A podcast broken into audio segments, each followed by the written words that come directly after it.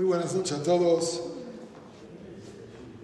Un pasuk de los que dijimos el día de hoy en el Alel dice: Hashamaim, Shamaim Lavamai, Ve'aharetz Natan Ibne El cielo es de Boreolam, la tierra nos las dio a nosotros.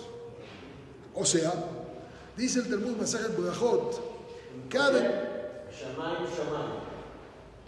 ¿Cómo? Shamaim, Shamaim. ¿Qué es la palabra. Dos veces la palabra somalo. Sí, tú le entendí. No entendí. Ah, no entendí la interrupción.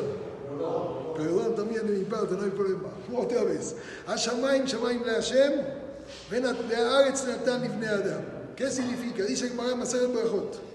Kan Kodem Braja, Kan Leahar Braja. Antes de decir una Braja, todo lo que hay en el mundo es de Boreolam. Ve'aretz, lo que ya lo adquiriste, ¿cuándo lo adquieres tú? No cuando trabajas la tierra se hace tuyo. Cuando dices una braja, ahí es cuando lo metes a tu propiedad. Antes de eso, ¿de quién era todo lo que hay en la tierra? Del Shamaim.